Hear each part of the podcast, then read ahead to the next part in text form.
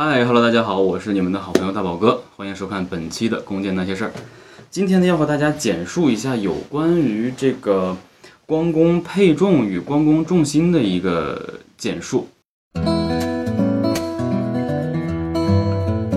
呃，大家都知道打光弓呢要用配重，但是很多人也说过一些问题，就是说为什么关公都要那么重？是不是我们加入了举重队？大家都是开玩笑的。其实光弓为什么要重呢？首先第一点，呃，光弓的这个配重的重心会直线向下啊，因为它这个直线向下会让我们的手更加稳定。我们呢都知道，在打这个美列的时候，也就是说我们说的这个呃国外的这个有台传统吧，我们是斜弓，斜弓这样握弓。那么这个斜弓的时候，其实整个弓身还好它是轻的，如果弓身特别重的话，它对这个手腕的左右会造成一定的影响，就是你可能撒放的时候，一瞬间这个手就会这样左右抖，会影响到箭的落点。那么光弓之所以稳定，因为关关公它的稳定性就建立于它的前身就是反曲弓，那它只是卸掉了平衡杆，然后瞄准器还有响片。那其实瞄准器和响片跟这个配重就不搭边的啊，主要就是说这个平衡杆，平衡杆它主要起到就是其实一个配重和直线向下和向前的一个稳定度啊。反曲弓的事儿我就不跟大家多说，所以我们为什么要在关公上面加上那么大的配重？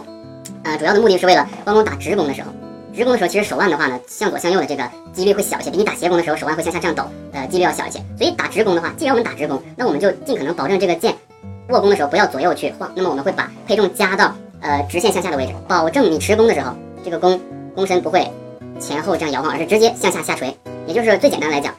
关公上面所放的配重，就是为了让这个弓体重量直线向下坠，而你托起弓的力量也只有前推和上提。没有任何的左右歪曲，这样就减少了你箭在撒放的过程中手腕会这样抖，会这样抖，所以直线向下的力量啊，尽可能给这个弓身呢就是多增加一些。那所以很多人就会问说，呃，到底我们要给这个关公加多大的配重？是不是要有一个统一的斤两？并不是的。我们首先要知道每个人的力量是不同的，尤其是刚改关公的时候，刚改关公呢，大家可能都会感觉哇，这个好重啊，还要加这么多的配重。其实你打着打着你会发现，哎，慢慢一点点加重量，你会发现你的。呃，左手握弓反倒是越稳定。那当然，咱们抛开一些抓弓手就全身抖的这些人的问题啊，那是肌肉的问题，并不是说你这个弓身给你本身带来的。因为说实话，这个弓可能有的力量大的叫六七六七斤左右，有的人可能就是三四斤左右，这个是我们人体可以承受的一个力量。那所以呢，我问了好多的呃关公的大神，大家给我的统一答案就是在你的左手可以托举的力量范畴之内。另外要注意一点，在你瞄准的过程中，可以随时根据你的力量去上抬弓。就是说这个重量别重到让你拿起来之后连抬都抬不起来，那就可以建立在你可以拿起来这个弓稳定瞄准，并且可以上移的这个基础上，越重越好，啊，一定是保证啊，你可以稳定拿起来，而且还可以在瞄准中上下移动的，还可以自由的去移动的这个基础上越重越好，绝对不是说你十斤它二十斤就越来越好，你都抬不起来了那就不是不是最好的。所以呢，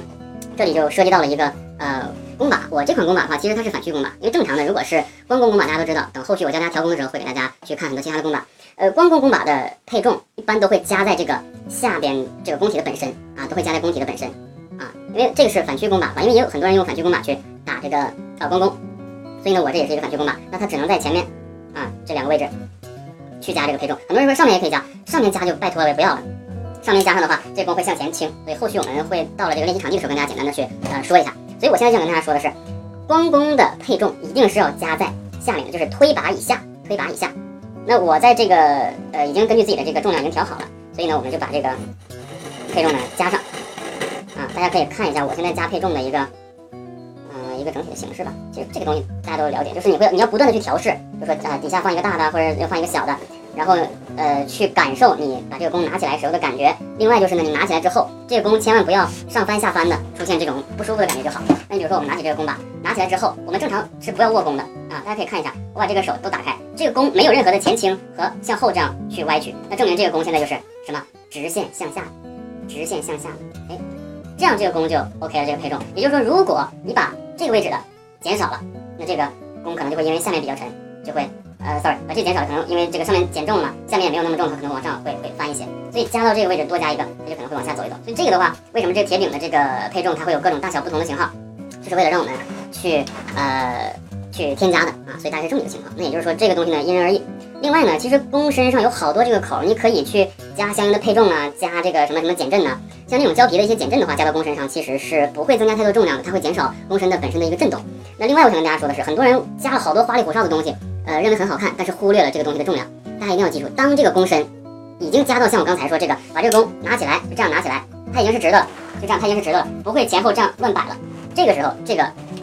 配重就已经够了，剩下其他地方千万不要因为想让它漂亮再加一块铁，加一块什么铜的，不要啊，千万不要，这样已经够了，不然影响到你的这个弓身的重心就很麻烦啊。你撒放的时候，这个弓啊会乱摆，就会影响到你的箭的上下落点啊。所以基本上呢就是这么一个情况。那今天的这期节目呢，就是和大家简单的分析一下有关于弓身的配重问题啊。另外就想跟大家说一下，很多的纯的关公弓马的话呢，它已经提供了很好的呃配重的一个条件，就是它已经给我们带了。原厂的配重，那这个原厂的配重呢，基本上吧，安上去之后都可以保证重心是直线向下，的，这就比较方便啊。那只有说这个反曲的弓把可能会在调节配重上面，你需要做一些文章啊，按照自己的这个呃力量也好，包括弓体整个的是否垂直啊，所以我们一定要哎这样科学的去进行配比，哎，所以大概就是这样了。那 OK，咱们这期节目呢就到这儿，然后感谢大家对本期节目的收看，我们下期同一时间不见不散，拜拜。